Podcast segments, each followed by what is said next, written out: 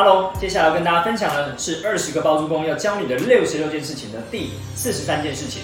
签约签得好，退租烦恼少。这个部分呢，在管理的世界里面呼应我们第三十九件事情，筛选房客以完成百分之八十的管理，其实是不谋而合的。也就是说，其实透过签约的过程，你的约如果设立的越完整啊，建构的越完整，当然你可以参考内政部的定型化契约啦。啊，只是说我们讲说有些房东呢，如果比较盯紧一点啊，比较讲说注重管理一点，你会在你的我们讲说啊租约里面再加一些你认为要提醒房客的，甚至是要告知房客或告诫房客的这些条文，我们会鼓励你把它加进去。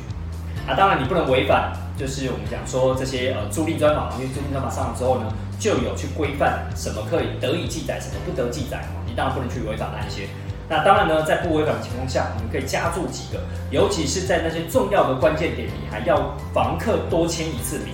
这都是在测试我们的呃，就是来到我面前的房客，看看他对这一件事情的反应。比如说我们在第三十九件事情有提到抽烟这件事情，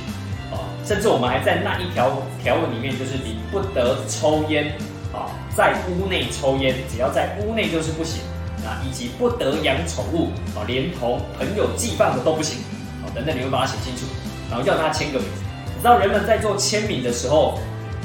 他是在意的，也就是说，口头讲答应你，跟你要在文件上面又再签一个名，是两件事情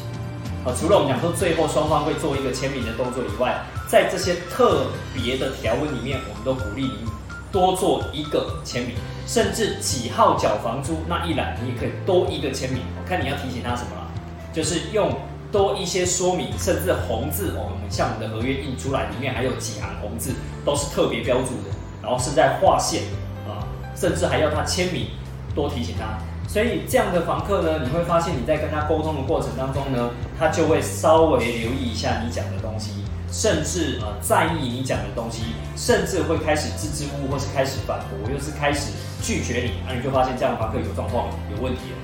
那你就要留意了。也就是说，这样的房客你还租不租，你就要自己拿捏这个分寸。所以我们讲签约签得好，退租反倒少，就是你可以提前用这样的方式再筛选一次房客的概念。同时呢，如果这样的房客呢，其实是认同你的，你在制定合约的这样的能力哦，其实是要加强的。也就是说，把你认为会有一些纠纷的事情，因为这跟经验有关，会有纠纷的事情都列在合约上面啊，来避免双方之间会有一些我们讲状况发生的时候，比如说其中一个最常房东跟房客发生的就是什么东西归谁修缮啊，修缮这件事情很麻烦，请问灯泡坏掉属于谁？好，那当然，坊间大家都觉得消耗品之类的电池啊、灯泡啊这些消耗品类的，就是归属于房客。如果跟房屋有关、跟家具家电自然损坏有关，那会归房东。但是这件事情有时候就是认知上的落差啊。你说大家都怎么样，这是没有用。如果你为了避免跟对方哦，就是有一些这种你怕的纠纷，你觉得不想要遇到的纠纷或理清不清楚。我们都鼓励你写进合约里面，然后双方有一个共识，白纸黑字。那我个人认为，这样就能够省掉你后面管理的一些烦恼。所以呢，其实签一份合约它是很重要的。也就是说，我们常常很多房东啊，都是啊房客啊打开通就后悔啦，大家都很好，那我们就随便签一下就好了，反正有个保障就好。但其实如果你前面只花个几分钟签一份合约，那你就是把风险留到后面去。但是如果你愿意怎么做，就是在前面多花一点时间，一份合约好好的把它阅读完，好好的把所有的条文跟所有双方的共识都列在上面。之后呢，双方都签名，愿意花一个小时、一个更甚至一个半小时到两个小时签好一份合约，甚至点交好。我们讲每一个家具店哦，哪里有损坏，哪里有脏污，我们都拍照，甚至呢附在合约上面。那我相信这个的纠纷就会少非常的多。好，那当然，这个一体两面，你到底要花多少的功夫来去做多少的管理啊，来降低多少的风险？那我觉得这是每个人自己去拿捏的啊，因为这个都是你看你要花功夫在哪里哦，那你这里就可以减少一些风险，减少一些支出。但如果你不愿意，那就是把这些延到后面去。所以每个人每个房东要的都不一样。所以相对于在你你签那一份合约的时候，你要非常留意，因为大部分的人其实对合约里面的条文，说真的，哦，很多房东连一份合约哦，甚至是 Seven Eleven 买的合约都没有完整的看清楚过，甚至了解里面每一个条文代表什么样的含义，每一个字眼代表什么样的含义，很多房东是没有认真看过的。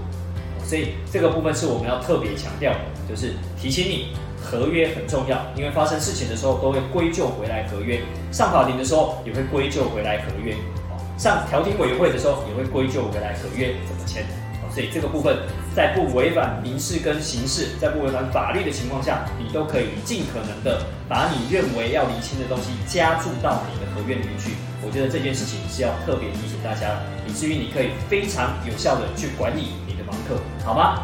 所以呢，如果你想要再更进阶一点哦，认为说在这些学习啊、操练啊，想要再听更多，又或者你想要再学习更多，又或者你想要能够有